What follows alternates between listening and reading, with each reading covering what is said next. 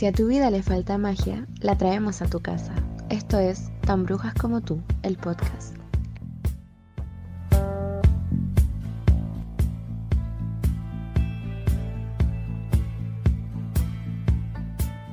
Hola, buenas tardes, buenas noches, buenos días, Buenas todos. buenos todos, buenos días a todos. El matinal de Chile. Tu canal favorito. Sí. Em, ¿cómo estáis? Mm, bien, esta semana, bueno, todavía es martes para nosotros, pero esta semana ha sido un suplicio. eh, lo he pasado mal, muchos granos en mi cara, eh, en la mierda, básicamente, pero sí, lo otro día más, eh, otra semana más y anhelando mi vacación de verano que presiento que voy a tener que ir a clase en enero para recuperar unas clases que no tuve este semestre y estoy manifestando, ojalá no, porque no quiero y no me lo merezco. Ya, pero en volada vaya a tener vacaciones de invierno, yo, o sea, de verano, yo no voy a tener más vacaciones. Bueno, eso es porque yo me lo merezco también, es un premio que me merezco. Quizás tú no te las merezcas tanto y por eso no las vas a tener, pero yo, yo, Francisco, me lo merezco, me lo merezco. Me parece excelente. Estoy muy de acuerdo. ¿Y tú cómo estás? Sé que ha sido difícil, querés, si quieres hablar de eso, podemos eh, ahondar en ese tema, si no, está bien, estoy a tu disposición. sí, yo no he estado muy bien. Como que siento que me echaron un mal de ojo. Em, no, mentira, en realidad, ¿sabes cuál es la sensación que tengo en el cuerpo? Como que me mareo, como que pierdo el equilibrio y como que me voy a la chucha. Y la única analogía que he podido encontrar como adecuada para cómo me siento es como este típico juego de mierda que son como unas tacitas y tú te subes y la tacita gira Ujú, y la plataforma donde está la tacita también gira Sí, y la plataforma que tiene todas estas plataformas que tienen tacitas gira. gira. Ya, siento como si me hubiese subido cinco veces seguida esa wea, Brigio. O sea, estuviste toda una tarde en Fantasilandia. básicamente. Y lleva así como un poco menos de una semana. Em, mi polola me preguntó si estaba embarazada. Ha sido lo más ridículo de la semana. Em, O quizás el Wilson te Pero- embarazó o, o un incubo, o sucubo, no sé. también. También, Em, también. pero dentro de todo bien, fui a ver mi nueva casa. ¡Woohoo! ¡Fiesta! Casa Estoy nueva, muy emocionada. Estoy casa muy, muy, muy nueva, emocionada. casa Mi pieza es nueva. la de abajo, Al lado del patio. al lado de la Cagaste cocina. También. Y los muebles son muy altos. Sí, me ¿Y encanta, conociste, me y encantó conoc- y conociste a Bruce? Bruce, lo vi y salí corriendo al toque, anda como corrió. A mí me quiere. Pero estoy muy feliz. Ay, sí, dijo, dijo la Trini que era muy ganable, como que en verdad me lo Sí. puedo ganar. En verdad es un gato súper dócil. Bueno, para la gente que no sabe, eh, una amiga Trini mía de hace muchos años del colegio eh, está viviendo en una casa y la Fran le va a arrendar una pieza. Porque la Fran, como ustedes saben, es de la ciudad que no existe. Rancagua. Eh, y todo bacán, me dijo que hay cupo para un, para un gato más. Entonces estoy buscando un gatito para cuando me vaya. Voy a tener un gatito. allá. Em, Pero en ese caso, Sale. en ese caso sería como primo, hermanastro, medio hermano de Bruce. ¿Qué sería de Bruce ese gato? ¿Mejor amigo? eh, compadre, primo. Serían panas, serían amigos. Sí. Serían como roommates de la buena onda. Sí, serían roomies. Qué chistoso. Aunque no sé, porque si es gato le voy a poner Salem. Si es gata le voy a poner Lily. Ay, que sea gata y tengan hijos. O sea, como No. con Bruce. Sí, sería hermoso. Pero Bruce está como operado, ¿no? Sí, Sí, me acuerdo cuando lo operaron, eh, estaba muy deprimida y era muy chistoso porque le ponía como un- un- una frase encima y el weón estaba muerto, estaba como, estaba muerto en vida, pero después obviamente se le pasó, pero mm, como que falleció como una semana, dos semanas, como Oh, en vida. Pero está bien, está bien, pero eh, falleció. Me encanta. Sí, la casa me encantó, como que eso me tiene demasiado feliz por una parte. Me encanta que voy a estar cerca de ti. Me encanta que voy a estar cerca de mi polola. Tengo todo Eso. cerca, weón. Tengo todo, todo, todo, todo, Y el todo metro cerca. está a un segundo, hay una botillería, hay un- una Shell, hay un- Una mm, Copec. una, una Copec, eh, está el metro, Está todo. está todo Sí, a tu, a tu, a la-. Al alcance de tu mano. Sí, así que estoy muy contenta por mi nueva house. Voy a hacer House Tower. Estoy muy emocionada. Muy, muy, muy. Conmigo, con la Trini y conmigo. Bueno, básicamente tú y mi polola saben, nadie más. No le he dicho a nadie más. Porque en verdad quería que ¡Sorpresa! funcionara. Así que, surprise.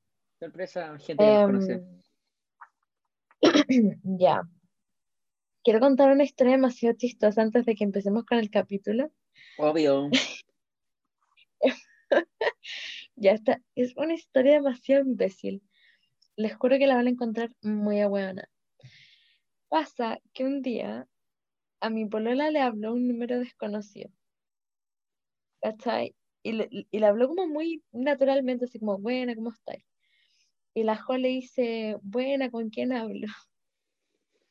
Y él le dice, con el Juan. Y nosotras quedamos como, Mm, ya, este Juan te quiere estafar, le dije yo. Me dijo, no, qué bola. Y yo le dije, pregúntale si es Juan Sandoval. Filo, y le pregunta como, ¿eres Juan Sandoval? Y el Juan le dice, sí. Buena, Juan, ¿eres el Juan del liceo? Y el Juan le dice, sí. A lo que empezamos a a este weón, onda. Le preguntamos, oye, ¿cómo está tu mamá? La operaron al final. Y el weón, sí, está un poco coja. Juan, te juro que nos seguía el juego a cada rato.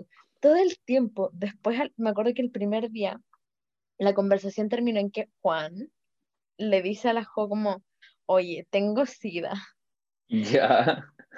Me comió un loquito y me dio sida. Y nosotros como, imposible, pero ok. Y decía como, me quiero matar y la weá y bla, bla, bla. Y la mi polola, le decía como, ya pues Juan, no te matí, ¿qué va a pasar con no sé quién? ¿Cachai? Como que, filo, lo estábamos puro bebiendo. Pasaron los días y el weón le dice como, eh, hola, al final no me maté. Hola. me está mandando, me está mandando pantallazos ahora. Eh, ya, la cosa es que al final no me maté y le dijo como, oye, me gusta y toda la weá, bla, bla, bla. Obviamente que este loco no es Juan Sandoval, que es un personaje que inventamos, porque, bueno, fíjate, le inventamos toda una historia, le preguntamos por un perro que no existe. Después el weón puso una foto en, en WhatsApp que es un auto y un perro. Cáchense al nivel de psicopatía al que llegamos, a que me puse a buscar en los permisos de circulación la patente y el modelo del auto. Claramente después era obvio que el one no, no iba a tener una foto de su auto real si el one estaba mintiendo. Y resulta que ahora es donde se viene la parte más chistosa porque llevamos tres meses como hueveando este weón. Ya, mira, si no me río, si no me río, el podcast acaba ahora, ahora ya. Este, Ya, pero aquí. es una historia muy buena igual. Ya, la cosa es que la Jo le, le mete como este juego de, de las probabilidades, ¿cachai? Que si tú decís como, ya, ¿cuál es la probabilidad de que hagáis esto del 1 al 3? Y decís 1, 2, 3 y decís un número. Y si tú y la persona dicen el mismo número, lo tenéis que hacer. La weá es que empezaron a huevear con esto. Eh, el weón se puso un poco cuático. De hecho, le puso a mi polola cuál es la probabilidad de que hagas un trío conmigo. Ya, esa voladita. Sí, ya. Y la le pone, ¿cuál es la probabilidad de que me digas cómo tuviste mi número? Del 1 al 3, pero perdió. Y después la Jo le pone, ¿cuál es la probabilidad de que me digas que te confundiste de teléfono? De nuevo no la chuntaron. Y el weón le pone, ¿cuál es la probabilidad de que me digas el número de tu papá? Ya, gratis. Después el weón le pone, ¿cuál es la probabilidad de que yo sea tu amante? Ya, whatever. Y después la Juan le pone, ya, ¿cuál es la probabilidad de que me digas tu verdadero nombre? Y Juan, entre comillas, porque no se llama Juan, le puso, ¿qué estáis hablando, loca? Y le pone, ¿cuál es la probabilidad de que tú me digas tu verdadero nombre? Yo me llamo Félix Cuevas. Y la Juan le pone, buenas Félix. Y el le dice, ¿crees que te voy a decir mi verdadero nombre, weona? Tontita. Corrección, como que puso el asterisco corrigiendo la weona por tontita. Ay, a mí, fue bueno mientras duró. Y le pone, "¿De- ¿desde cuándo lo sabes? Y mm, el Juan le pone, ya, ¿desde cuándo sabes que no me llamo Juan, que no soy el Juan? Y nosotros no soy "Desde el Juan. siempre". La wea imbécil. Y puso, hoy acá el Juan se pone brigio, porque pone, eh, pero a mí me seguiste la corriente, al menos una foto en pelota de tanto que hemos hablado. Weón. Eh, después la Jo le pone, yo tengo una foto de tu perro y te voy a andar mandando weas. Y él le pone, mi perro, obvio, yo tengo mi perro en mi departamento. ¿Vos creéis que voy a poner una foto de mi perro si estoy hablando con una desconocida para que me fune? Bueno, filo. La Jo le pone, me quería cagar con plata, dime la verdad. Y él le pone, sí, sí. Bueno, en fin. Eh, ya, y ahora me mandó como más pantallazos. Eh, fui un paso adelante, le puso. Sabía que me habías pillado de hace rato, desde que me dijiste que yo te había cagado con plata. Nos caíamos bien. Bueno, lo siento, la pregunta es, ¿cómo conseguiste tú mi número? Bueno, no te voy a bloquear porque me caíste bien, solo te daré dos pistas de mí para que me funí. ¿What? Mi segundo apellido es Espinosa y la otra, aguante Slipknot. No entiendo. Yo dejé de entender hace caleta de rato, pero te dejé hablar, está bien, tú lo querías contar y yo no soy quien para Ya, censurarte es que, tu es preciosa que, es que no historia. entiendo. No entiendo completamente nada. Em, bueno, no, no bromeen a la gente por teléfono, ese es mi consejo. Eh, al final se desvirtuó todo, no voy a seguir leyendo porque se fue nadie. Pero de todas formas, eh, yo quiero hacerte una pregunta respecto Ujú. de todas estas bromas como de weas. Em, ¿quién le dio tu número a estos weones como religiosos? Ah, ¿quieres contar esa historia también? No, quiero que tú me la cuentes, porque tú me Ya, has echado la culpa a mí y me da mucha rabia esa wea porque yo no fui. no, porque primero hay que aclarar, Francisca Rubio siempre hace bromas.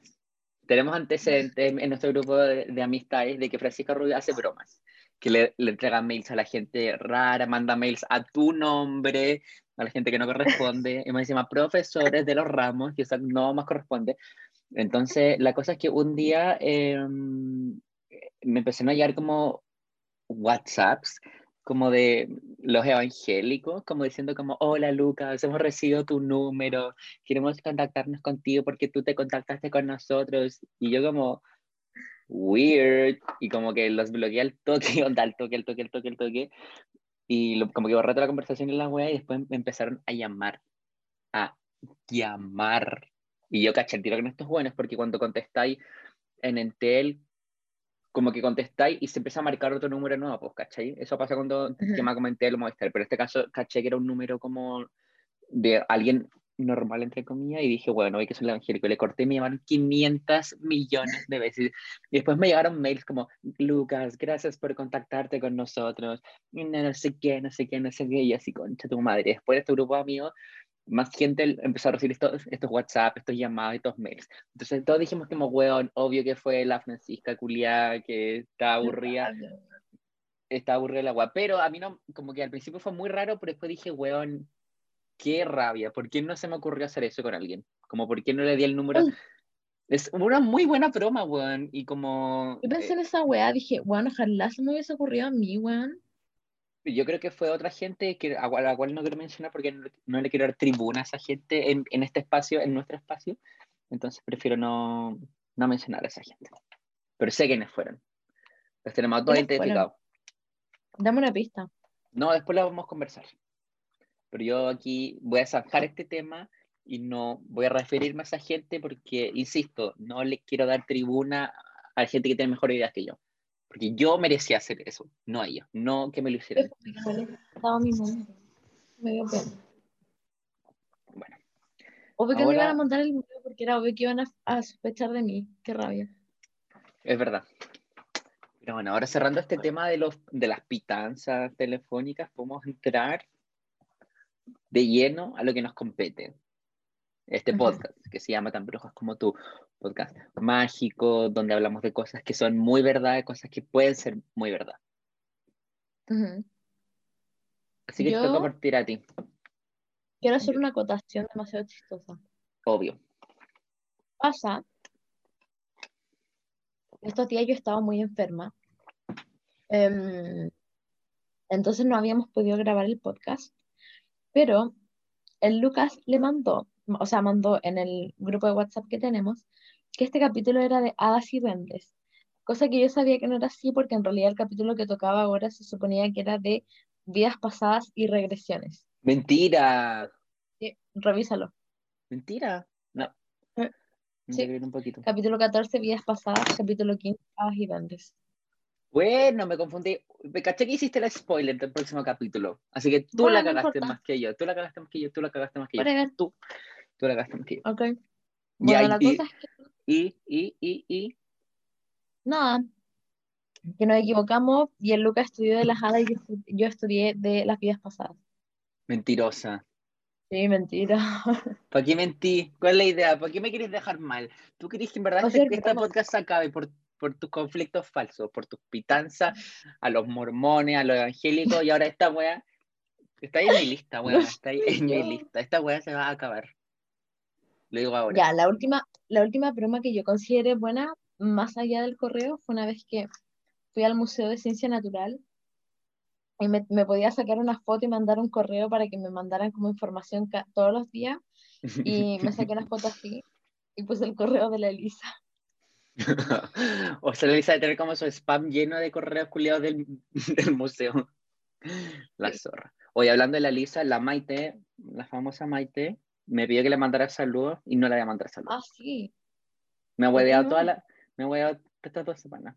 Ya la estoy mencionando, con mencionarla ya es mucho. Yo le dije que cobraba 5 mil pesos por salud y no me los pagó, así que no la voy a saludar, pero la estoy mencionando, pero no la estoy saludando, que quede claro. Ya.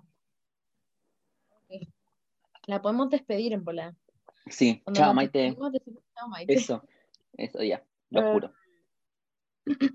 Bueno, el tema de esta semana es duendes y hadas. O hadas y duendes. y duendes.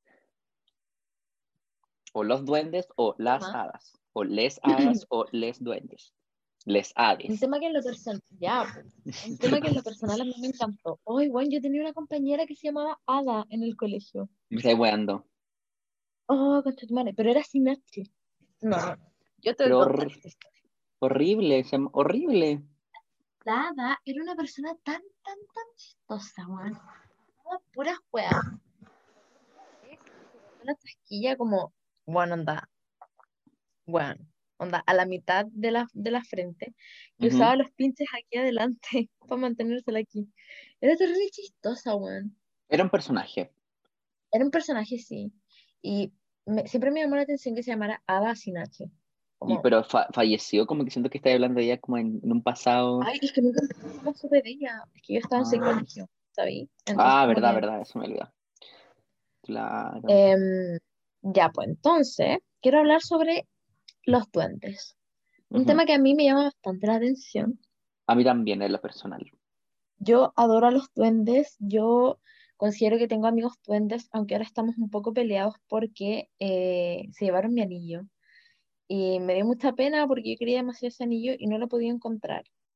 Entonces, Big. Ugu. sí, pero está bien, como igual les dejé como dulces y otras huevas como brillantes, a ver si se las quieren llevar, pero parece que no hay mano. Se llevaron mi anillo. Adiós. Ya, bueno, para empezar, quiero eh, comentar que los duendes son seres elementales de la tierra. Eh, de la misma forma están como emparentados o, parecido, o son parecidos a los gnomos y a los enanos. Em, y voy a darles como trucos para atraer o echar a los duendes de las casas. Em, los duendes tienen la capacidad de ser invisibles y la única forma de como, o sea, no la única forma, pero cuando están en su forma visible para poder verlos, tenéis que taparte el ojo derecho, así. Completamente, completamente tapado el ojo derecho y solo los puedes ver con el ojo izquierdo. Se dice, cuentos populares, I don't know, cosas de la vida. Em, bueno, se sabe que son como súper traviesos, como que les encanta hacer bromas, les gusta asustar a la gente, les gusta esconder cosas, las cambian de lugar. Yo creo que es la típica frase como cuando se te pierde algo, decir como, oh, tenéis duende en tu casa y la wea. Em, pero en realidad pueden ser súper amigables, no son tan malos como se ven representadas en diferentes eh, películas o en la literatura o cosas así. Em, de partida, no todos los duendes son iguales y, mm, o sea, en realidad los duendes que voy a hablar son como de los duendes reales, no de los que son como ficticios, como, em, no sé, pues de películas o cosas así, sino que de los duendes que han poblado, por así decirlo, nuestra tradición oral eh, y que han sido registrados por estudios de antropólogos y folcloristas. ¿Folcloristas dijiste? Sí, folcloristas. Es que se había justo cortado el audio. Ah, bueno, aparte sí, antes de, de ah, seguir, eh, se me ha olvidado comentar que, bueno, tengo unos problemas técnicos, eh, así que estamos grabando desde el audio de Zoom, así que sepan perdonar la calidad, pero también sepan entender de que ya estamos en la mierda y y, mm, perdón. Y eso. Lo siento. Pero la calidad em, sigue. La calidad. el contenido es bueno. Sí. Por favor, continúa. Ya. Eh, bueno, de partida no se puede como clasificar a los duendes entre buenos y malos, ya que como es algo elemental, es como la tierra es buena o es mala, el agua es buena o es mala, como que no se puede. Se podría decir en realidad que los duendes son como neutrales, por así decirlo, son fuerzas de la naturaleza eh, a las que puedes convertir en aliades o enemigues, dependiendo del comportamiento y de las actitudes que tengamos nosotros hacia los duendes. Eh, por lo general se ha visto a los duendes como malos, ¿cachai? O que hacen daño, como lo serían los, los conocidos tardos en la mitología gallega. Em, o los pesadielus en la mitología asturiana, que pintan como estos duendes eh, que se suben al pecho de las personas que duermen, provocándoles pesadillas como feas. Ay, no. De hecho, también como actualmente o pseudo actualmente está el concepto de goblin, eh, mm. que goblin y duende significa lo mismo, pero esto tiene que ver como con Tolkien y todo su mundo, ¿cachai? Eh, Tolkien, recordemos autor del Señor de los Anillos y del Hobbit. Claro. Em, bueno, ¿dónde viven los duendes? Los duendes pueden ser o domésticos o pueden ser duendes del bosque. Y aquí es donde viene algo que a mí me llama demasiado la atención, porque el verdadero nombre de los duendes es duen de casa, que eso quiere decir dueño de casa. Algo súper interesante es que eh, la palabra en alemán se dice Kobold, que viene del antiguo Kuba-Walda, que significaría el que gobierna la casa. Así que, claro, los duendes son de casas, como que tienen como esa afinidad a quedarse como en una casa. Em, y los duendes del bosque, bueno, ellos son básicamente como más parecidos a los gnomos, a los pigmeos, eh, no sé, tienen más relación con otros seres como los elfos, las hadas, las ninfas y cosas así. Hay diferentes tipos de duendes. Están los pixies, que aparecen en... ¿Cómo se llama esta película? Los padrinos mágicos. Los padrinos mágicos, los pixies. Bueno, en realidad los pixies son duendes asociados a la tradición celta em, y tienen como que, no sé, se parecen a niños chiquititos. De hecho, dice que se dice que la tradición cristiana considera que los pixies son almas de niños que murieron sin ser bautizados. Em, francamente. Mm, son súper traviesos, les encanta jugar, les gusta esconder cosas, como que son como los más juguetones, por así decirlo. Están los goblins, em, que son originarios de las Islas Británicas, y bueno, por lo general son bajos también, eh, pero viven en los bosques. Eh, después están los leprechaun. Hay una película que se llama Leprechaun, donde sale Jennifer Aniston. Es excelente esa película. Em, bueno, de partida son los típicos duendes como zapateros, eh, que no sé si cachan como esta celebración de San Patricio, donde como que siempre hay duendes y son verdes. Bueno, antes era, eran como con su sombrerito, su chaqueta y su gorro, o sea, sus capas rojas, y ahora como que se les cambió el color a verde por alguna extraña razón, no sé. ¿Les queda mejor el verde? Sí. Y lo que hacen ellos es guardar el oro de las hadas. Por eso es que ellos tienen como, como que se les em, adjudica como esta, ¿cómo se llama? Olla de oro. En realidad ese oro es de las hadas. Después están los kobolds, que en su mayoría habitan en las casas y son del tamaño de niños chiquititos. Están los Nise, que también pueden ser llamados como Tomte, em, son de baja estatura y ayudan a hacer como las tareas de la casa. Hay un típico cuento que se llama, creo, el, el duende o algo así, el zapatero y los duendes, que era de unos duendes que vivían en la casa de un zapatero y como que en la noche ellos le ayudaban como a hacer los zapatos. Es muy conocido.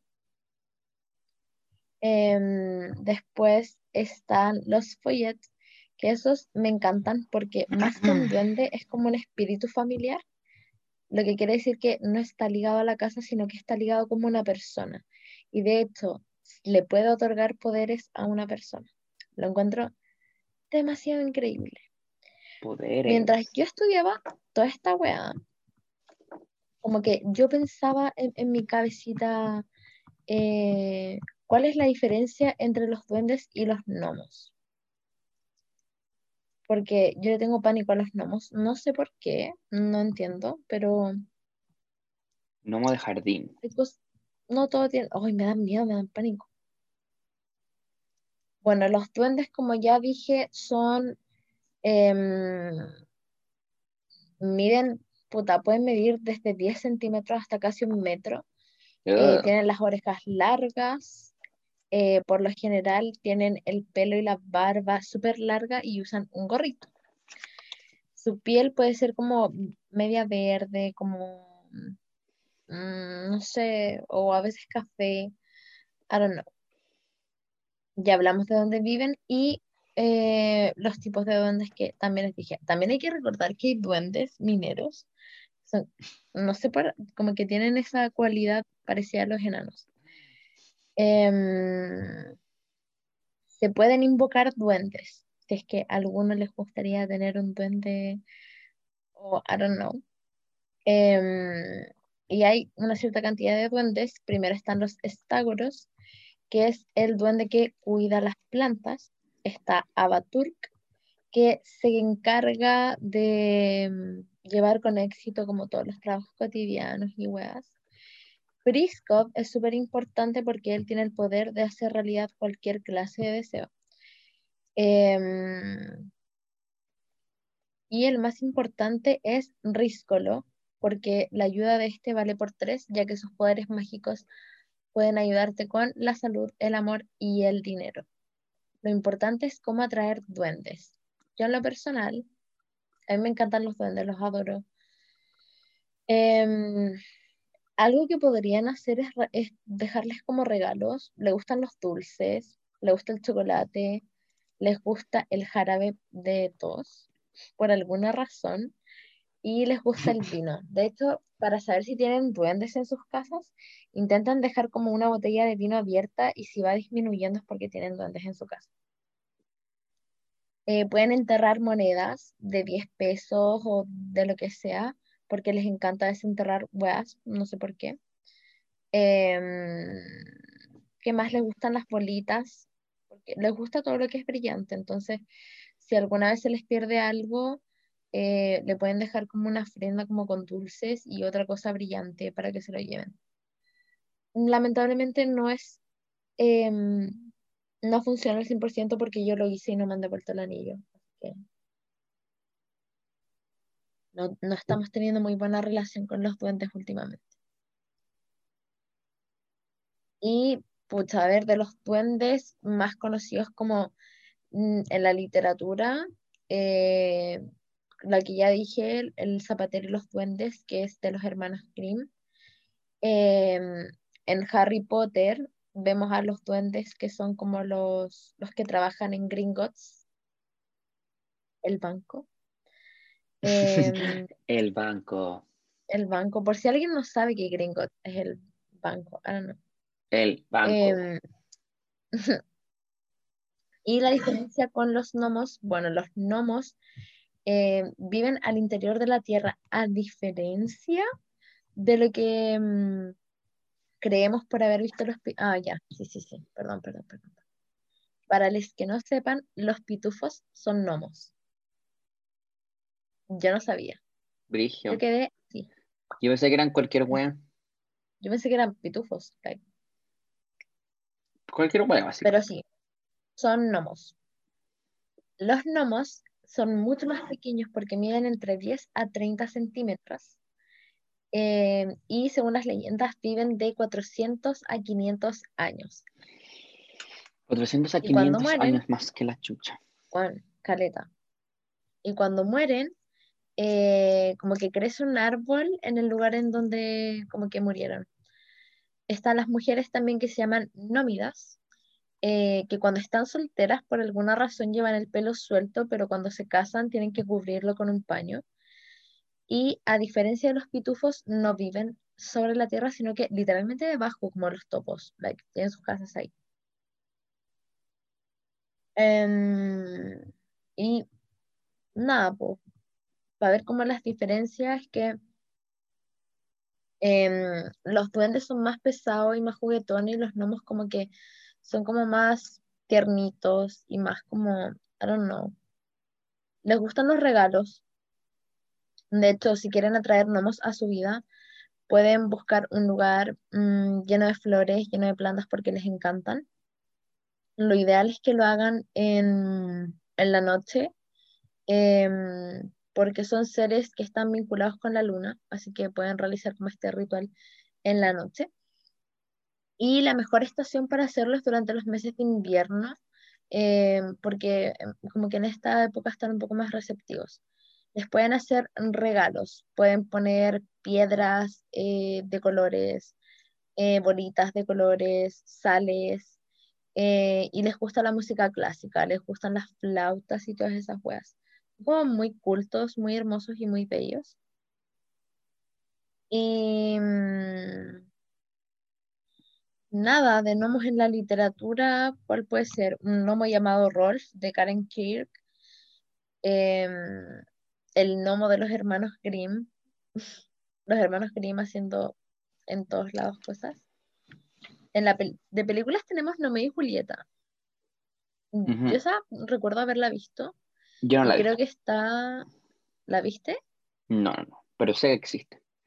Porque me acuerdo de visto como posters en el metro. Como que es una franquicia. Y la otra que está, que salió como en 2018, es Sherlock Gnomes. Esa, es, de lo, es, como, es, lo, es lo mismo.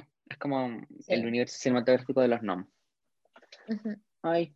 Bueno, y esa es la diferencia como entre ellos, como que de alguna forma igual como que eh, cuidan la tierra, como que son bastante preocupados. Vi bastantes historias como de los duendes. Dicen que para poder alejar los duendes si es que no los quieres como en tu casa, Em, tienes que pedirle que te vaya a buscar agua al mar con un colador. Y como no va a poder hacerlo, no va a volver nunca. ¡Ay, qué pena! Es muy triste. Es muy triste. No. Yo veo que se ahogan. No, qué pena. ¿Cómo se van a ahogar? Porque eh, ya, es que me imagino como yo viviendo en Ay, Santiago, qué pena. como decirle a un homo culiao, hey, anda a buscar el agua al mar con un colador. A un duende. Duende. Y como que me lo imagino como con un colador muy chiquitito, chiquitito, y como así llevándolo, y ni cuando alcanza a llegar como, bueno, a la esquina y, y lo atropellan. No, Qué pena. O se lo lleva como un pájaro volando, ¿cachai? Y lo mata. pero son invisibles. Pero obviamente, sí, lo, lo pueden atropellar igual, ¿cachai? Pero obvio que Ya, los animales lo- los pueden ver, esa wea es, es sabia. ¿Por qué? Porque yo lo digo. Es, co- es que ¿No porque me lo imagino porque como en Toy Story los, los animales sabían que los juguetes estaban vivos, ¿te acordáis? Como que siento que es la misma lógica, como que los animales al no poder comunicarse con palabras, como nosotros, saben demasiadas weas que nosotros no sabemos. Y también por algo también los animales ven fantasmas. Es verdad. Sí. Y los fantasmas no, no son visibles al ojo. Así que yo creo que los animales pueden ver gnomos y duendes. Sí. Bueno, y la otra forma de evitar que un duende te moleste, esa también me da pena. Tienes que echar más de 100 cosas en un pocillo, cosas brillantes, eh, cereal, monedas de un peso, si es que alguien colecciona monedas de un peso por alguna razón, bolitas o de estas como mostacillas, ¿cachai? Como para hacer weá. Tienen que ser más de 100. ¿Por qué? Porque los duendes solo saben contar hasta 100 y les va a llamar tanto la atención esta weá que se van a sentar, van a contar las weas y cuando lleguen a 100 y se den cuenta que todavía quedan, van a tener que empezar a contar de nuevo y se les va a ir toda la noche y a la mañana obviamente desaparecen. No. Qué pena. Sí. No. Me dio pena, me dio pena llorar. Estoy sensible igual. Me dio penita. Pobres duendes. Pobre duende. Em, Pero creo que me, me- que hablé, me da más pena ¿Qué el colador, el colador en, el mar. Eso me da mucho más pena. a mí no me había dado pena hasta que como que lo dijiste. Es muy triste. Ya, en verdad me da pena llorar quizás. Em, ya, voy a cambiar esto, el tema. Bueno, y también quería hablar de los trolls. No sé por qué, pero um, cuando los gnomos ven a los trolls, escapan. Y me da mucha pena eso por la. Pues Son tan frágiles, son tan frágiles. Sí. Em, aunque el punto débil de los trolls es la luz. Em, y las hembras son más fuertes que los hombres. Ya. Nah, y son los enemigos de todo el mundo porque odian a todo el mundo. Como que los trolls no tienen miedo y tienen capacidad de regeneración. Horrible. Brígidos igual. Viven en cuevas y weas así. Y los elfos, que ya es que, bueno, como que yo no podía comprender la diferencia entre un duende, un gnomo y un elfo. Los elfos son como Dobby. No, qué pena. Sí, pues porque Dobby es un elfo doméstico. Sí. Ay, lo quiero mucho. Es un Ya, ¿para qué, me. ¿para qué me habláis de weá si me va a poner a llorar? Dobby se muere, lo matan. Spoiler, no spoiler. Dobby está muerto. Dobby no Se muere. No, lo matan. No se muere, lo matan. Bueno, no matan. Em, bueno, su apariencia es frágil y delicada. ¡Ay! ¡Qué tierno! ¿Cacha cómo los definen? Su apariencia es frágil y delicada. Ya. Muchas leyendas afirman que los elfos fueron los primeros habitantes de la Tierra. ¿Qué? Me da risa, me da pena ¿Por también. qué? Porque Dobby es muy frágil. Bueno, la personalidad de los elfos por lo general son tímidos, desconfiados, buenos amigos, bondadosos y colaboradores. No, son demasiado buena gente. Ay, pobrecito. Mucho se me está cargando el computador. I'm sorry. ¿Qué? Se me está descargando el computador. No. ya voy, ya voy, ya voy. Elfos, duendes, elfos, duendes. Oye, hablando de batería, yo no sé cuánta batería me queda. Elfos. Ya. Bueno, las habilidades que tienen es que. ¡Ay, no! Un elfo es un ser sigiloso y silencioso. Pueden pasar desapercibi- desapercibidos para los humanos. Ujú. Solamente cuando generan como esa gran confianza con las personas, como que se pueden... ver- Bueno, en la página en la que estoy se llama Mundo Elfo, y aparece. Inicio información, diferencia entre elfos y... ¿Y qué más? Duendes, gnomos, hadas, elfos navideños, semielfos, No. tipos de elfos, activación del elfo, mi elfo y yo, Ya, por favor. para- Adopta un elfo. para, no. Te juro que aparece esto. Adopta un elfo. Si quieres disfrutar de un fantástico y mágico elfo, los elfos de Pep Catalá son la opción perfecta. La Magic te ofrece una amplia gama de elfos totalmente artesanales y hechos a mano. Ya, sal de ahí, por favor. Ay, no eran reales, eran peluches. Qué. Ya. En fin, oh, esto es muy triste.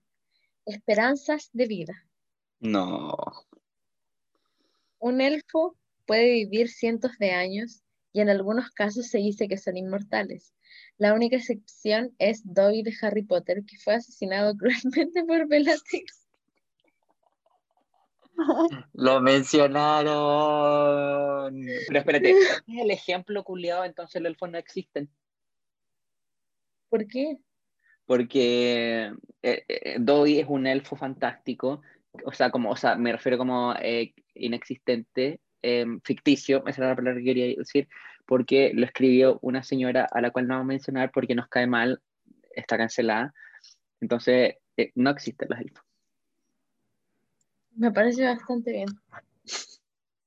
Mm. Ya, dale tú, quiero saber de las hadas. Como que Ay, yo me- sé de las hadas, Me toca. pero quiero que me cuentes mientras Me como toca. chocolate.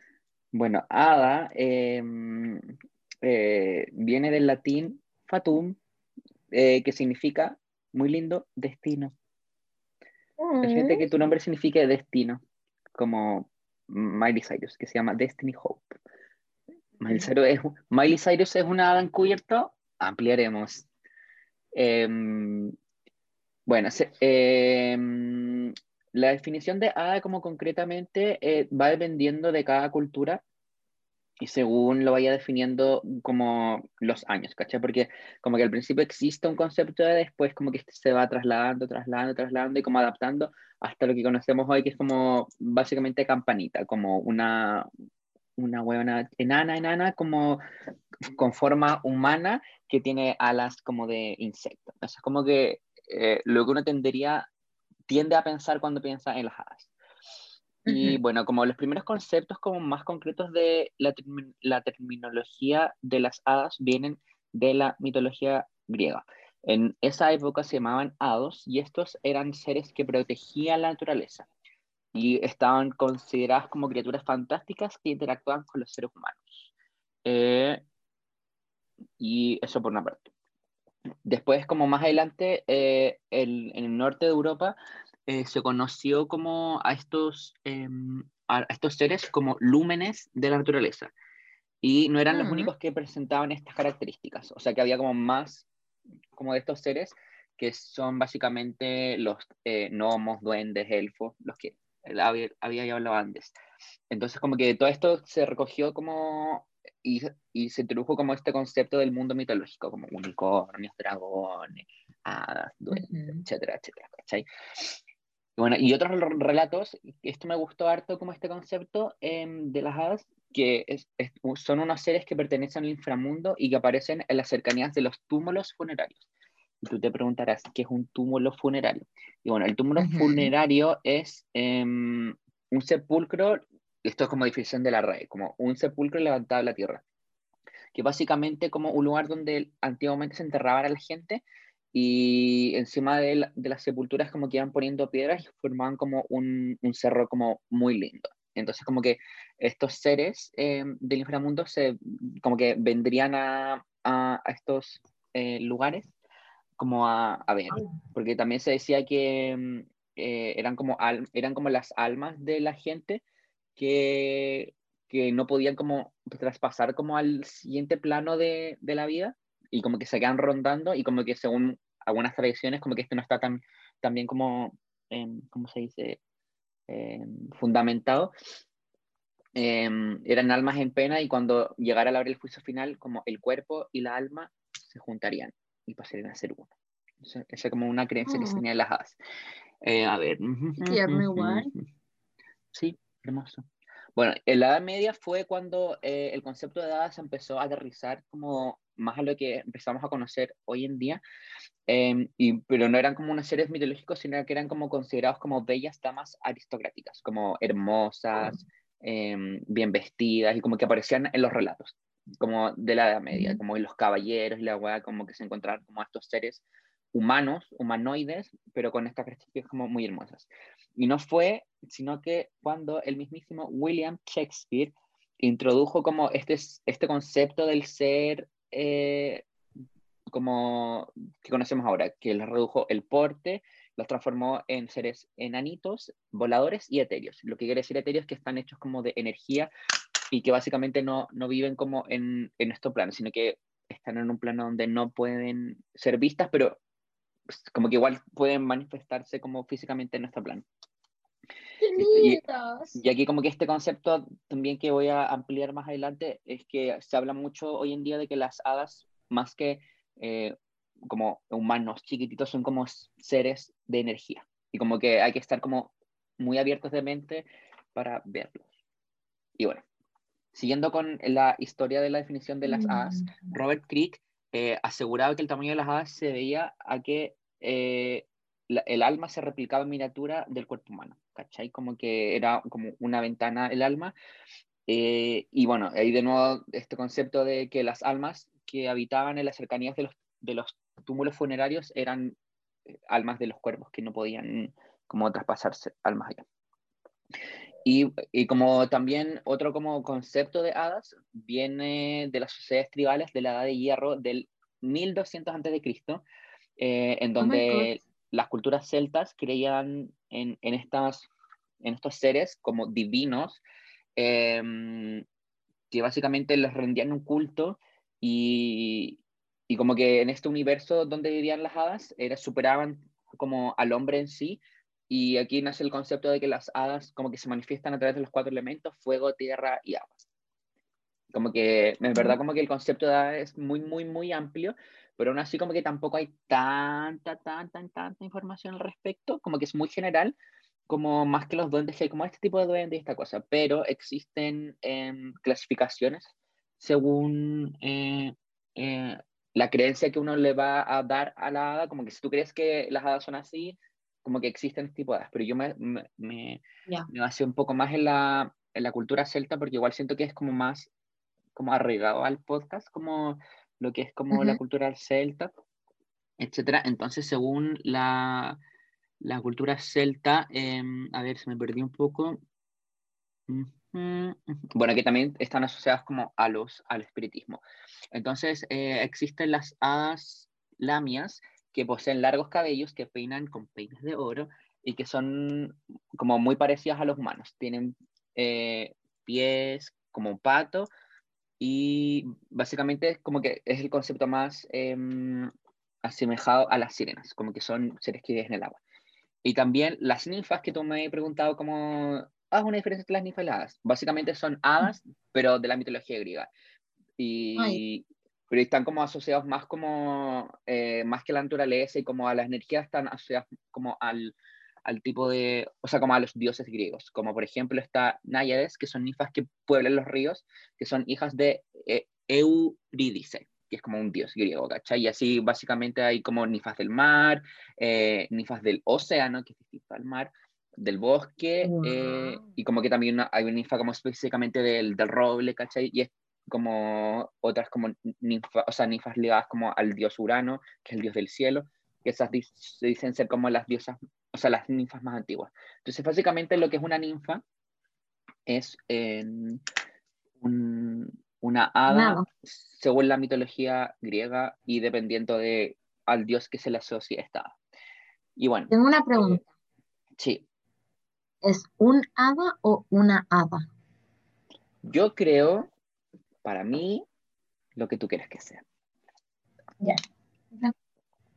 Porque yo creo que una hada puede ser em, lo que tú quieras que sea. Bueno, em, como tú también hablaste de cómo atraer una hada, las hadas sí existen. Eh, según gente, em, entonces las hadas no las puedes ver como concretamente, sino que las puedes sentir, ¿cachai? Como que son, eh, como dije antes, como seres etéreos, como hechos de pura energía. Entonces, si tú quieres atraer una hada, eh, lo, lo, lo, que hay que saber es como que tenéis que tener como una especie de templo, como un altar en donde las hadas pueden llegar. Entonces, a las hadas lo que les gusta son las flores, les gusta el agua, pero no como un vaso con agua, sino que les gusta como los cuerpos de agua, como ríos, lagos, estanques, el mar. Entonces, si tú quieres como llamar una hada, pones en un estanque o sea, como en un pote harta agua, como en la mayor cantidad de agua que podáis poner, porque el hada va como a, a, tu, a tu cuestión. También les gustan las ofrendas dulces hechas a mano. Mientras más dulce, como que más como es posible que veas una. Como que si le, pones si, si, le pones un frugelé, no va a llegar, pero si le haces como tú una galleta, como que va a llegar, ¿cachai? también les gusta mucho la mm. música, pero no cualquier tipo de música, les gusta la música que tú compones, como que tú, es, tú te pones a escribir una canción, la puedes cantar a viva voz, la puedes recitar, ¿cachai? Como un poema y como que les gusta mucho la música. Y se dice que las hadas, mm, como dije de nuevo y lo último que voy a repetir, se sienten, como que sientes la presencia, como que si estás caminando por el bosque y y sientes como que alguien te está observando, posiblemente son las hadas las que te observan, ¿cachai? como que las que te cuidan y las que como que te van a proteger. También dice como que las puedes fotografiar y van a aparecer como manchitas de luz en, las fotos, como que esa es la única manifestación como más física que se tiene de, de las hadas. Y, y, bueno, que también son seres súper juguetones, les gusta em, las cosas más brillantes, así que es posible que si dejáis como entaltar como alguna joya, em, alguna moneda, es posible que las hadas se la lleven. Y como que como no, no es como que tú tengas una relación, no es que te la vayan a devolver, sino que se la van a quedar para siempre porque les gusta la cuestión. Y una cosa que me gustó mucho del concepto de la como más contemporáneo es que son seres que cuidan la naturaleza, como que son los encargados de proteger y como velar por la seguridad como de los animales, del bosque, del lugar donde se encuentren. Entonces por eso como que como que la para primera instancia para tú ver como un hada tienes que estar como muy conectado con la naturaleza, como que tienes que estar abierto a a, pensar que estas weas pueden pasarte, ¿cachai?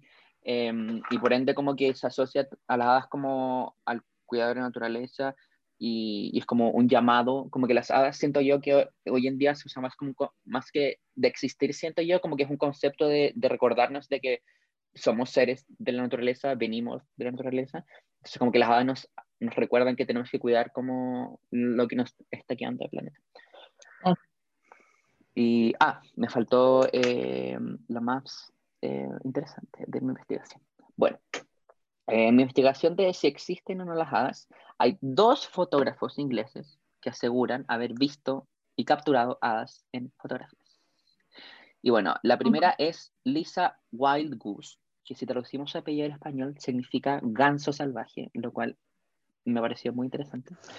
Y bueno, esta fotógrafa existe, yo la googleé, como que no está inventada por esta nota, tiene un perfil de LinkedIn que actualiza como constantemente. La, la última publicación que tenía en su LinkedIn era hace una semana, hablando de hoy día, miércoles 11 de noviembre, o martes, cuando lo busqué, que bueno, ella reside en la localidad de Northampton, en Inglaterra, y bueno, ella es especialista en paisajes y flores, es como su especialidad.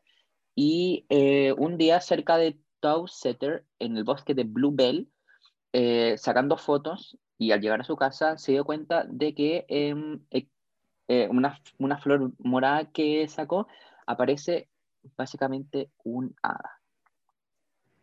Y no, como... ¿Qué? Estoy viendo la foto, obviamente, ah, de la que tú estás hablando. Sí, bueno, y lo voy a citar. Estas son sus palabras, no las mías. Usted elija creer lo que quiera creer. Aquí Usted puede creer lo que quiera. Dice así, cuando vi una magia me pregunté de inmediato, ¿qué demonios es eso? ¿Qué puede ser esa figura voladora? Estaba muy sorprendida y asustada, al principio. primero pensé que probablemente podría ser una mosca o un insecto exótico, pero cuando Mia y Madison, mis dos hijas de 4 o 5 años, vieron la imagen, ya no tuve ninguna duda. Ellas confirmaron lo que yo estaba pensando porque en ese entusiasmo me gritaron, eso no es una mosca, es un hada. Eh, que es lo que la fotografía muestra claramente. Wow. Wow. Y bueno, ella como afirma que la foto no ha sido alterada eh, digitalmente, em, y como que em, eso básicamente es como el primer caso que se tiene como registrado de que las hadas posiblemente puedan existir o no. Y yo sé que le creo, porque como que siento yo que la buena hubiese desmentido como si esta web hubiese sido mentira, o como un engaño, o quizás una bromilla, o qué sé yo. Pero como la buena, insisto, tiene un perfil de LinkedIn como que, eh, eh, como que puede ser verdad, ¿cachai? Como que elijo, esta vez, elijo creer. Bien. Y eh, la segunda, como caso, se llama Las hadas de Rose and Dale, que es una foto también sacada por una fotógrafa o sea, por un fotógrafo, perdón, que se llama, no, no, no, un fotógrafo que se llama John Hyatt, eh, quien eh, en las fotografías que sacó pueden ver como explícitamente como aditas, son como, estos son, parecen, más bichos que personas, eh, y bueno, lo que él comentó cuando publicó esta foto, dijo, hay que ver estas fotos con la mente muy abierta, ya que la gente puede decir, puede decir por sí misma de qué se tratan, pero yo por lo menos puedo asegurar de que se trata de hadas. En la misma zona de Rosendale tomé otras fotos de moscas, mariposas y otros insectos alados y las imágenes se ven totalmente distintas. Wow. wow. La foto, wow. Wow. Brigidor. Brillo. Brigidor. Interesante, interesante, ¿sabes? Interesante y brigio.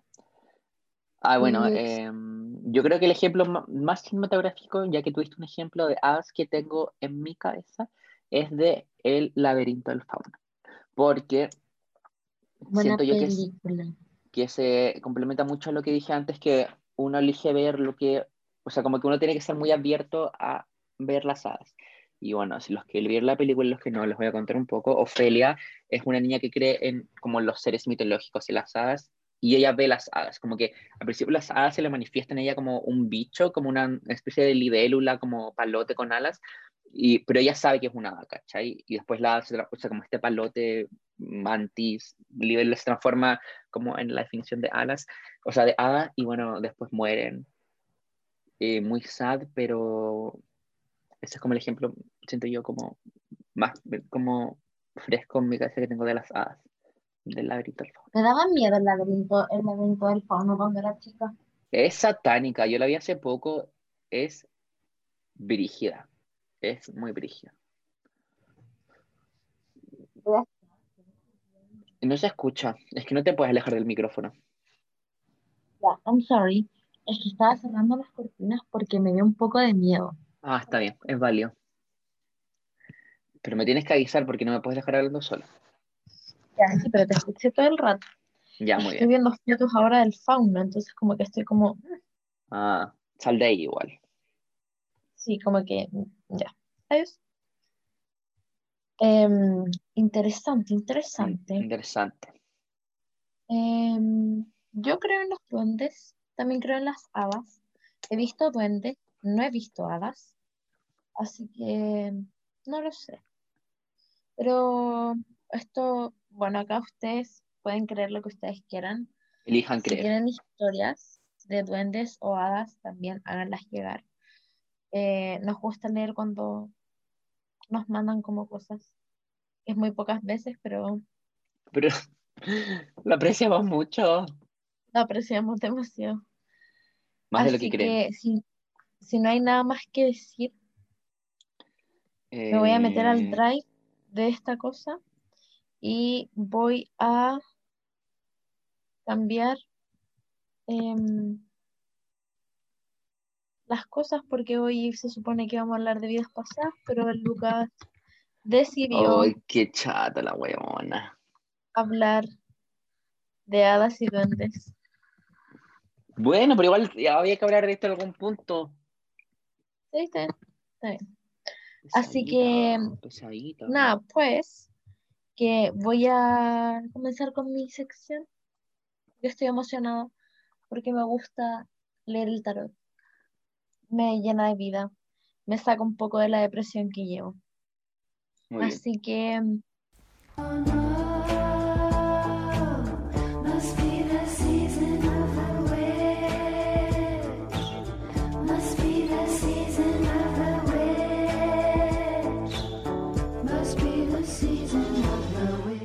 bienvenidos. Em, esta semana empezó ayer, ¿cierto? Sí, porque hoy es martes. Bueno, este horóscopo em, combinado con el tarot y la astrología, una mezcla extraña, tarot con Madame Guru, para la semana del 9 de noviembre hasta el 15 de noviembre. Aries, se viene una semana muy buena para ti, excelente. Aprovecha la semana, aprovecha el mes, porque todo este mes es para ti.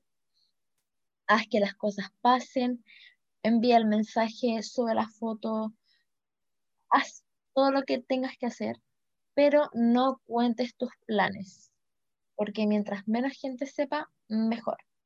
Tienes éxito para toda esta semana, todo lo detenido avanza, observa hacia dónde quieres ir y arregla las peleas que hay en tu casa.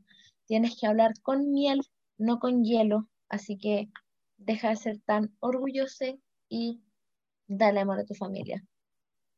Uno Amén. nunca sabe qué es lo que podría pasar. Amén. Tauro, toma las cosas con calma, eh, constantemente vas con calma, así que ahora es el momento en el que tienes que seguir la corriente. Em, no te metas en conflictos que mm, no tienen sentido. Eh, deja que la gente piense como piensen, porque no puedes convencer al resto de que piensen igual a ti. Ya eres una persona madura, así que dale continuidad a tus cosas. Em, ojo con el 10 y el 11, porque se vienen buenos para ofertas de proyectos, de trabajo, laboral, lo que sea. Y ojo, ojo, ojo, porque el pasado viene a tu presente a tocar la puerta. Puede ser una amistad o un romance del pasado que se vuelve a aparecer. Así que ojalá no lo pesques o la pesques, como tú quieras. Géminis, recuerda ser humilde, has estado un poco muy egocéntrico. Em, se vienen muchas cosas buenas para ti también, evoluciones, oportunidades, una nueva forma de ver la vida, pero ten los pies en la tierra, no gastes toda tu plata, aprenda a ahorrar y todos tus problemas psicológicos se irán desenvolviendo paso a paso. Cáncer, evita las exageraciones, por favor. No veas todo con drama, evita los gritos, evita la desesperación, evi- evita el llanto.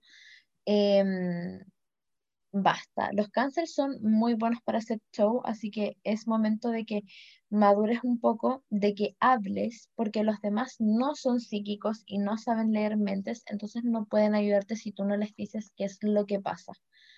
En lo laboral se va, o sea, en lo laboral está todo excelente, pero deberías darte un tiempo para ti. Leo, evita los cagüines, chismes, rumores, lo que sea. Y no andes contando secretos, porque alguien te va a contar algo y tú no tienes que decirle a nadie, porque podría dejarla. Guau. Si tienes que arreglar cosas en tu casa, em, no sé, como tu pieza o el jardín o iniciar un huerto o hacer lo que tú quieras, necesitas organización, pero se ve muy positivo. Virgo, es importante que pongas las cosas en la balanza antes de decidir. Todo lo que pasa por tu mente lo vas a ver real. Ahora como que estés como con mente de varita mágica, entonces como que si visualizáis algo, como que ¡pum! va a funcionar. Varita Hay mágica. personas que son tus amigues, pero realmente no lo son. Así que ojo con andar cuidando en todo el mundo. Vas a tener muy buena intuición esta semana y sueños reveladores. Libra, mucho éxito para ti. Muy bacán. Esta semana vas a tener mucha magia. Confía en ti, en tu seguridad y vas a lograr todo. Eso sí, no dejes que tu enojo arruine tus planes. Escribe lo que te está agobiando y después quema estos papeles. Tienes que ser agradecido con lo que se te ha entregado. Y además veo un nuevo amor caminando hacia ti, Libra. Escorpio. De por sí siempre digo que Escorpio es un signo naturalmente intuitivo, em, así que tu intuición no está fallando. Esa persona, precisamente en la que tú estás pensando ahora, sigue pensando en ti. Están completamente destinados. Es un amor que trabajaron demasiado, pero que no dieron el 100%. Y como consejo, no deberías dejar de luchar. En lo laboral se vienen cosas mejores, pero debes reinventarte, debes actualizarte un poco, te estás quedando un poco atrás. Sagitario, te tocan cosas buenas. Necesitas darte cuenta de la toxicidad que te está rodeando. Hay una persona que no quiere cosas buenas para ti, una persona muy veleidosa, pero es muy cercana, así que tienes que tener mucho, mucho, mucho, mucho ojo. Es importante liberarte de las personas malas pero como tú eres Sagitario, siempre vas a salir ganando. Wow. Gané. Capricornio, por primera vez todo lo que inicies lo vas a terminar. Eso sí, a partir de la próxima semana, porque la próxima semana, si no me equivoco, estamos con luna nueva. Época perfecta para iniciar proyectos. Tus amigues te van a ayudar con tus planes y qué bacán porque el viaje que estás planeando se va a hacer realidad. Acuario, escucha la voz de la experiencia, escucha la voz de las personas que son mayores que tú, que han vivido, que saben más que tú, que no te gane el ego. Yo sé que has vivido por situaciones de mucho aprendizaje durante todos tus años y sobre todo este año pero es importante de eh, escuchar y comprender lo que te está diciendo la gente mayor. Yo sé que no piensas igual que los adultos, pero ellos también saben un poco más que tú. No sabes todo. Así que deja de hablar y aprende a escuchar. Y Piscis, finalmente, mi querido Piscis, hermoso, lleno de luz. Pelea por lo que te corresponde. Tienes que ponerte de pie tienes que enojarte y tienes que exigir que te den lo que tú estás dando. Eres mucha luz, debes amarte más, quererte más y respetarte más. Esta semana es probable que te hagas mucho daño al sobreanalizar situaciones, así que intenta dejar de pensar solo cosas malas sobre ti porque eres una persona increíble, increíble, increíble. Ese ha sido el tarot con Madame Guru. Espero que les sirva, espero que todos sus deseos se cumplan, que todos sus sueños se cumplan. Y recuerden que si quieren eh, una lectura de tarot, aquí estoy. Qué hermoso. Adiós. Em, está buena. Está buena. ¿Sí o no? Mm, no me quejo, Me demor- me demoré caleta en hacerlo. pero te estuvo buena, me gustó harto. Sí, yo creo que este es mi nuevo tarot, como en vez de estar sacando las cartas como una carta por persona, prefiero como tirarle como ya todas las cartas. Mira, yo te digo algo, haz lo que tú quieras, porque todo lo que haces te sale muy bien. Gracias. Y mm, bueno, em, ¿qué nos queda? Ya, pues, yo quiero escuchar la historia de terror, estoy muy emocionada. Bueno, ya. eh, voy a empezar. Un, dos, tres. Creep on in, on in, on in.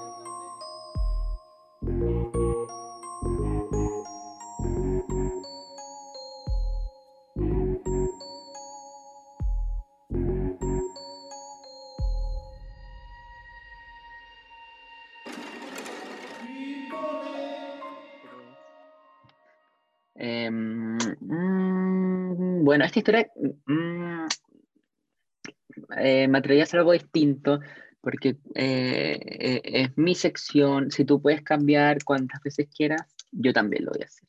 Em, y quizás este caso, em, no sé si, no sé si de, tanto miedo, pero no deja de ser interesante y fascinante. es muy brígido, eh, es bien famoso. eh, ya hemos hablado de esto, eh, lo mencionamos en uno que otro capítulo, tengo recuerdo. Em, y bueno, sin querer, queriendo, em, este caso tiene que ver mucho con el caso de mm, cuando hablamos de, de la El- Elisa, de esta em, joven que, Elisa Lam. Elisa Lam, que falleció en, en el Hotel Cecil de Los Ángeles, en circunstancias muy misteriosas. Bueno, tiene que ver un poco con esto, porque eh, la personita de la que vamos a hablar hoy día tiene un apodo muy particular que se llama la Dalia Negra. Uh, heavy, muy brígido. Y bueno, ¿quién es la Dalia Negra? Se preguntará.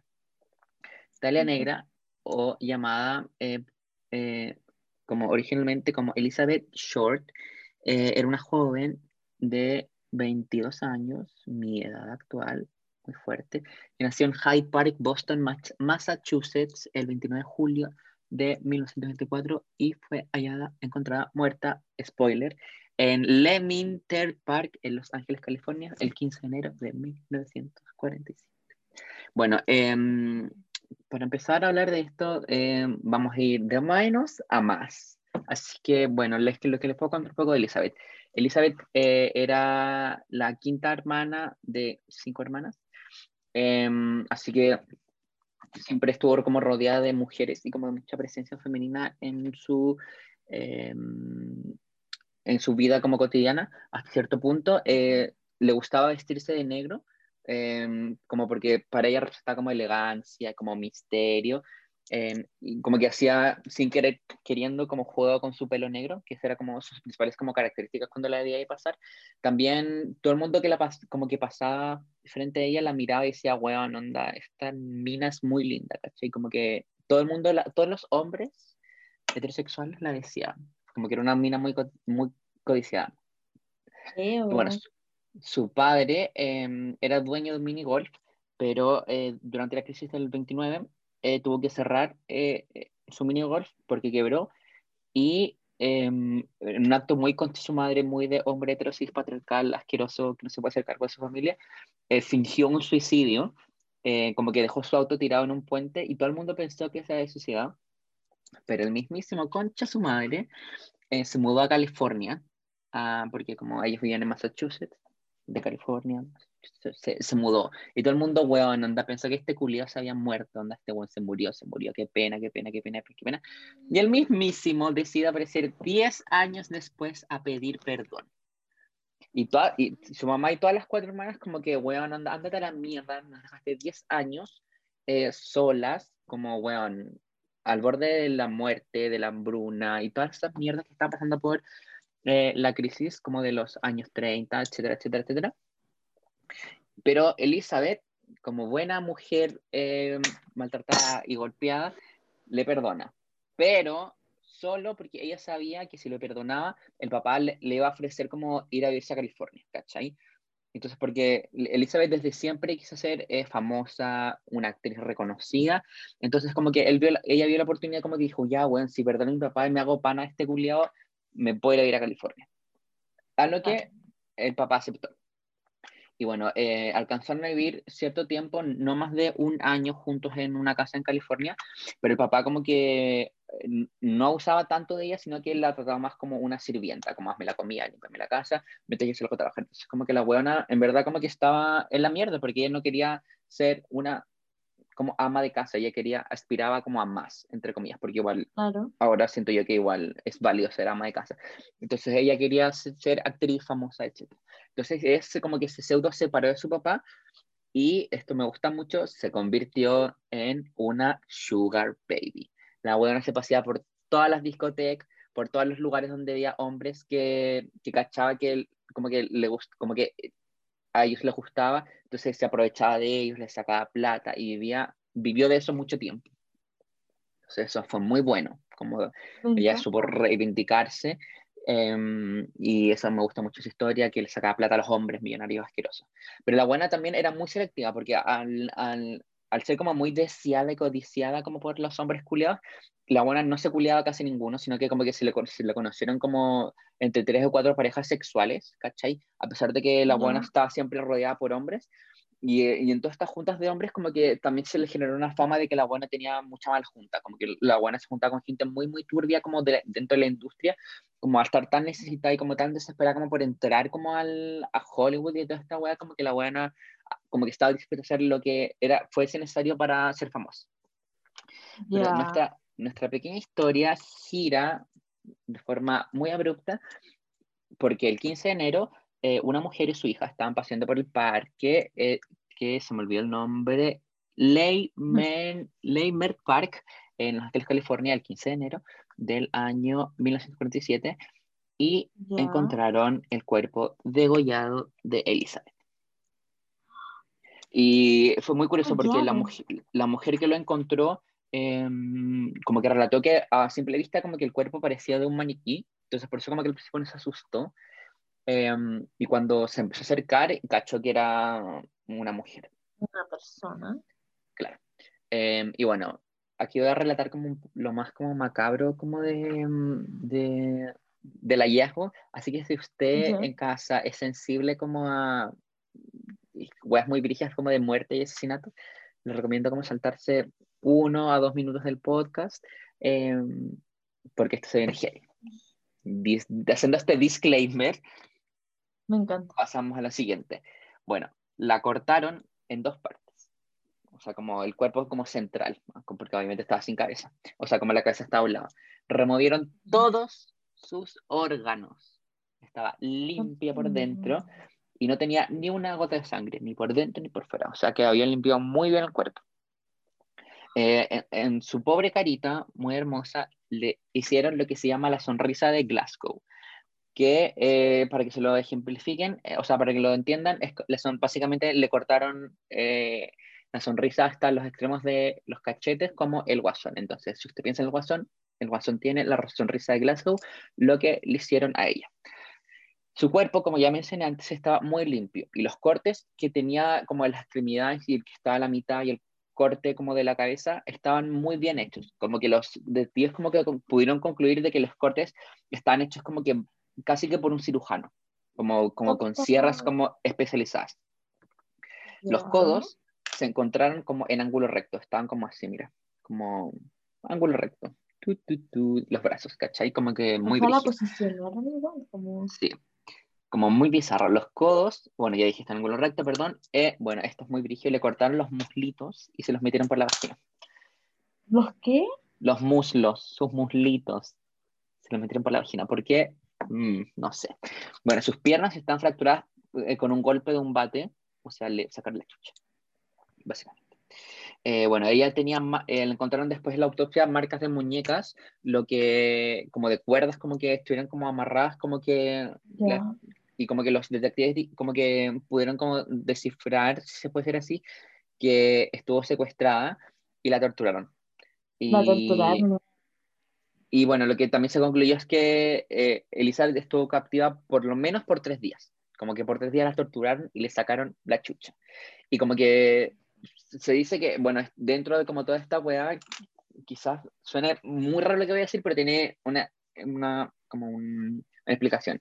De que eh, la autopsia arrojó de que se había muerto por un golpe en la cabeza. O sea, como, como por el golpe tan fuerte que le dieron y que después de eso la torturaron más. O sea que quizás la buena al momento de o sea, morir quizás no, no sufrió tanto, quizás los buenos como que, ¿me entendís? Como que jugaron más con el cuerpo estando ella muerta que viva, ¿cachai? Claro. Lo sí, cual es, comprendo. es como un poco mejor, como dentro de todo esto como wea muy macabra. Sí, pero igual Bueno. es macabro. Sí, obvio, obvio, es muy macabro, pero por lo menos la buena no, como que no, No sufrió tanto. no sufrió tanto de lo que mucho que sufrió.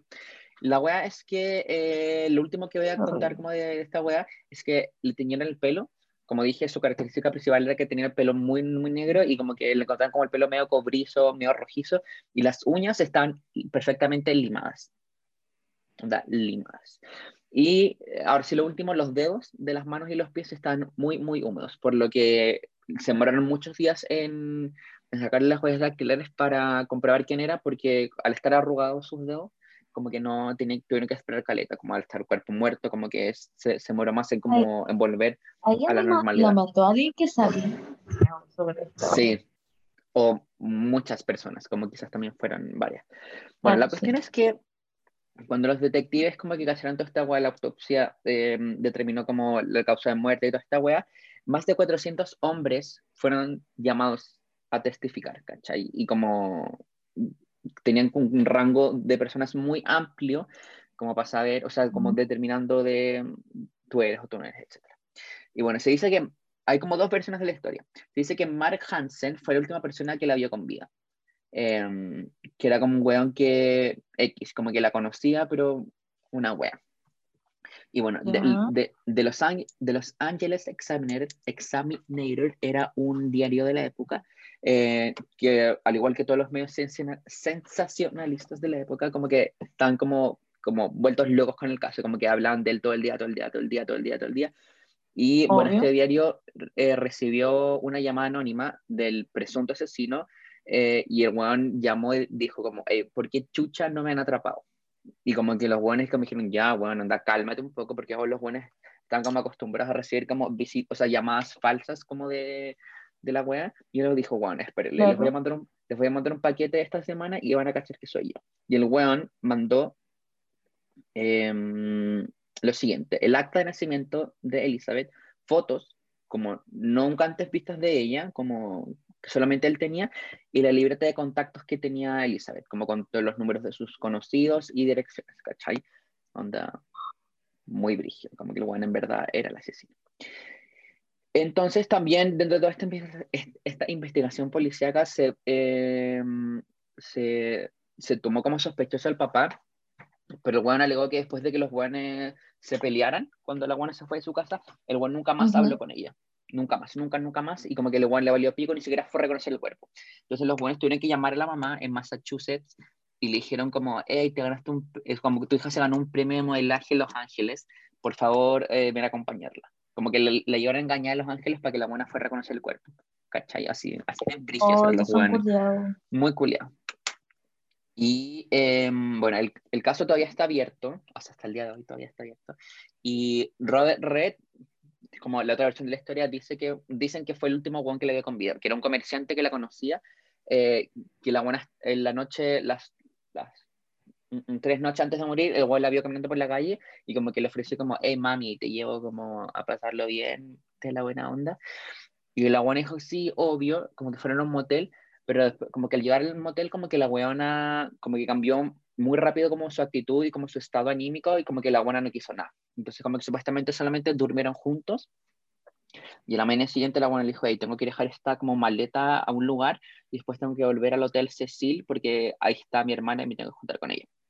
Y eh, el weón la llevó a dejar la maleta al lugar donde tenía que dejarla, la llevó de vuelta al Hotel Cecil, Hotel Cecil, y ahí se juntó con su hermana.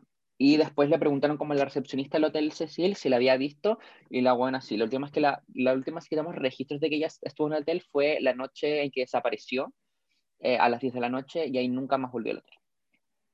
Taran, taran. Y ahí como que termina como la primera, la primera parte como de, de este caso, em, como en la época contra- como, em, concreta del, del 47. Y la teoría que ahora se está, como que se, se, se barajó como por mucho tiempo, fue que en el 99 Steve Hodel descubrió como en, como en el sótano o en el entretecho de su casa eh, un álbum de fotos de su padre en donde aparecía eh, una weona que era igual a Elizabeth, onda, muy, muy, muy parecida. Y el weón quedó así como muy en shock porque mm, él o- obviamente conocía el caso de la del negra, etcétera, etcétera. Entonces como que el weón Claro. cachó que, eh, eh, que muchos testigos de la época afirmaron haber visto al papá de Steve con Elizabeth. Como que a tal punto de que los, como que se especulaba de que eran amantes. Y, mm, Y para más remate, el papá de, de- de este detective privado era cirujano, tenía una clínica como cerca del Hotel Cecil, entonces como que, eh, como que por mucho tiempo se pensó, o sea, como que se piensa, no se piensa que es él, eh, además de que, bueno, supuestamente los habrían visto, y en la noche en que desapareció, o sea, como que ocurrió el acto donde fueron a dejar el cuerpo de, de Elizabeth al parque, Ujú. eh, Ujú. l- los testigos como que dijeron ver un, un auto, por ejemplo, bueno, ver un Toyota no sé qué tanto, en la, en la escena del crimen, y el papá del culiao tenía el mismo auto, ¿cachai?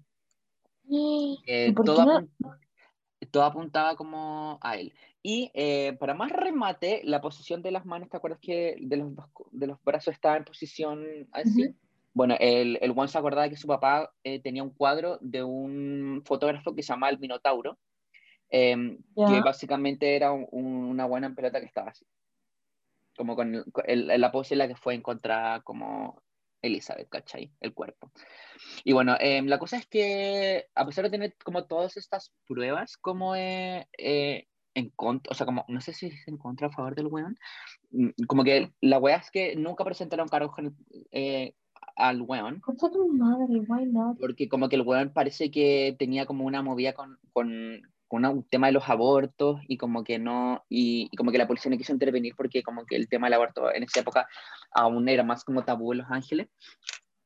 Y la weá es que el weón r- como que se separó de, su, de, su, de la mamá de Steve, el investigador privado que encontró la cuestión, y se fue a ir a Filipinas con una weona X y se murió como eh, en el 70 o en el 80.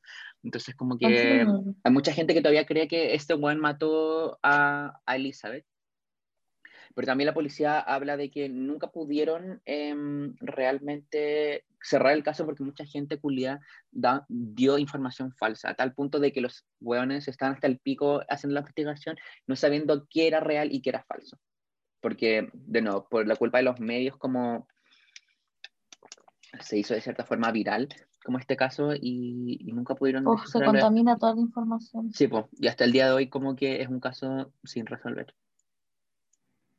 Wow. Y tiene que ver con el Hotel Cecil, el último lugar donde vieron con vida a Elizabeth Short. Me encantó.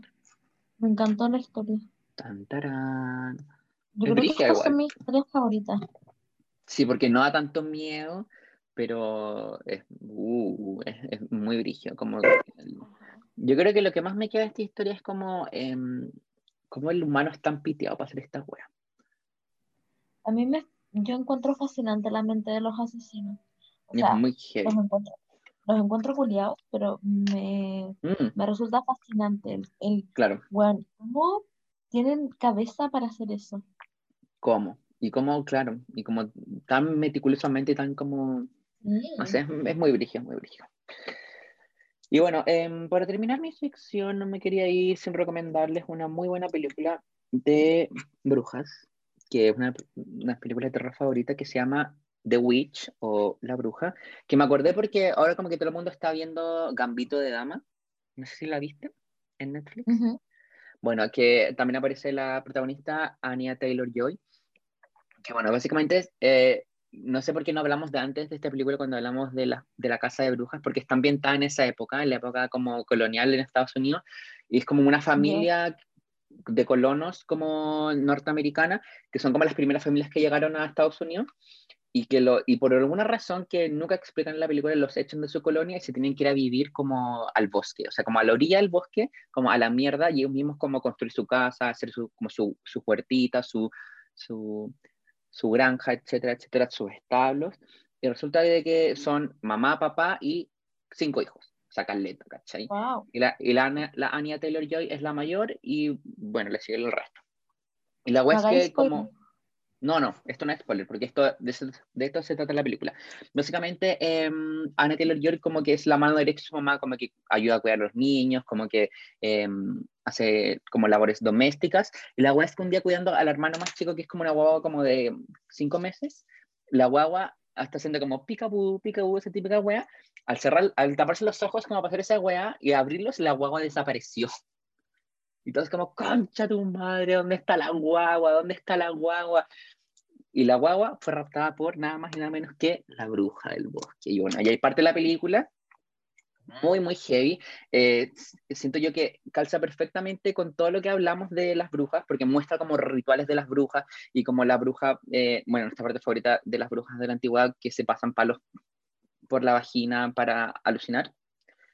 Bueno, eso, ¿Aparece? eso aparece y como que cuando lo vi fue como, ¡oh, concha tu madre! Esto es real. Y bueno, la película en sí da mucho, mucho miedo porque es muy brígida, es como muy explícita. Y siento que retrata muy bien como la creencia eh, de las brujas y todo este mito que se construyó a partir de las brujas en esa época y de cómo contraponen las ideas del catolicismo, cristianismo con las brujas, ¿cachai? Y al final es muy, muy bueno. Eh, es ¿Dónde muy- está esa película? ¿Dónde está? Em, internet. Estaba, estaba en Netflix, pero la sacaron. De hecho, la quería ver y no estaba en Netflix, la tuve que descargar. Pero em, voy, voy a ver a ver si está en Netflix, pero no creo que esté. Pero, No, la, pero para que la vean, si les quedó gustando el tema de las brujas, es una muy buena película, está muy bien documentada. Lo único malo que tiene es que hablan en, en el inglés antiguo, como colonial, entonces tiene como palabras culias muy bizarras. Entonces, si la van a ver, verla con un título en español y no con subtítulo en inglés, porque les va a costar mucho entender.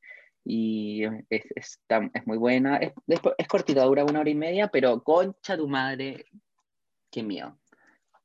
hay Mm, una voy a cabra cu- verla, Hay una voy cabra a culia- verla y la próxima semana cuando grabemos vamos a, a comentarla, así que véanla sí o sí, porque la vamos a comentar. Ujú. Quedaron con tarea. Yes. Bueno, son las 1:27 de la mañana, así que voy a terminar el podcast que disfruté demasiado grabar hoy día. Necesitaba como este pequeñito como momento de felicidad porque estaba demasiado en la paja. Em, así que les doy un bruja tip para limpiar sus casitas. Pueden hacer una mezcla en estos como sigo sin saber cómo se llaman, Atomizadores. estas, ¿cómo? Atomizadores. Así se llaman. Atomizadores, gracias. Sí.